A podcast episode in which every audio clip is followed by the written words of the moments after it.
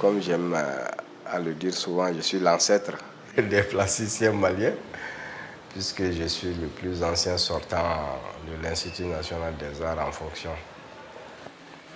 L'œuvre d'art ici n'est pas contemplative.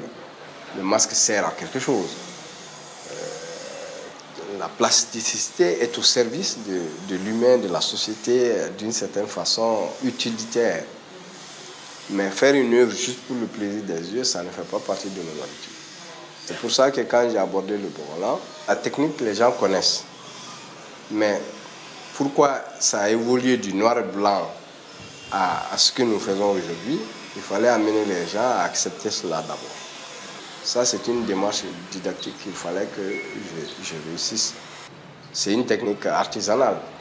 Mais bon, moi, en m'intéressant au Bourlan, mon défi, c'était d'en faire une technique artistique euh, qui permette la spontanéité, l'expression spontanée et tout ça. Et je pense que après dix années de recherche, je suis arrivé à, un résultat quand même acceptable par rapport à ça.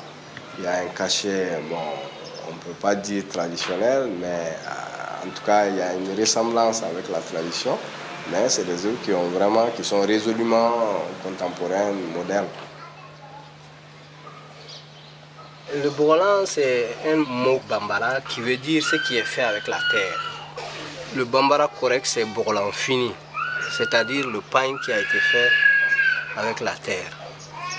La première terre est préparée avec euh, un mélange de, de cendres, cendres de bois, qui donne les tons marrons.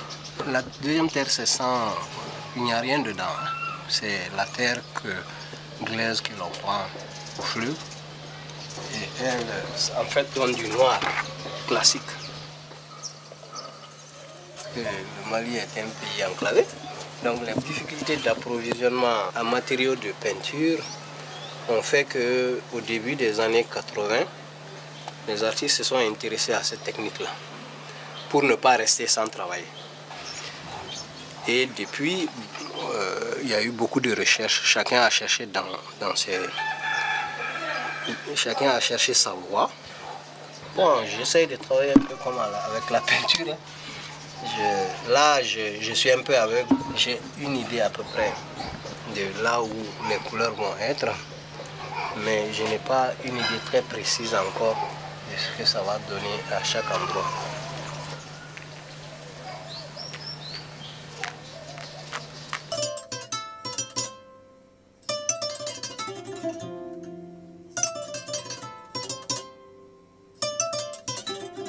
La construction d'un bourlan traditionnel a ses règles.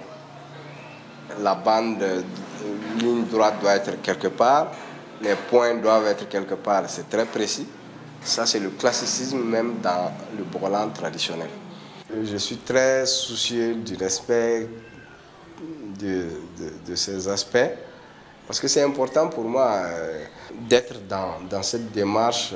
Particulière de l'Afrique parce que comme le disait mon ami euh, Feu Chris Edou, si nous devons participer à l'universel, ça doit être avec nos couleurs, nos valeurs, etc. Et ça, c'est un grand débat qui se trouve au niveau des plasticiens africains. Dans tous les grands forums, on a ce débat houleux entre nous, entre ceux qui disent qu'on s'en fout de, de l'Afrique, euh, de, de la revendication, de l'identité, machin, et puis nous autres qui disons que c'est une aberration. On a besoin de l'art chinois dans le monde, on a besoin de l'art américain, on a besoin de l'art français. Ce serait inutile que tout le monde fasse la même chose. Moi, je m'attache beaucoup à ça. Moi, je fais des nœuds dans mes, dans œuvres et je sais pourquoi je l'ai fait. Bon, un artiste américain peut-être ne comprendrait pas. Mais au niveau de la plasticité que cela apporte dans mon travail, je me replace dans la modernité, dans la création moderne. Bon, donc on peut, tout en étant ancré dans ses propres valeurs, quand même créer des œuvres de, de, de valeurs universelles et contemporaines.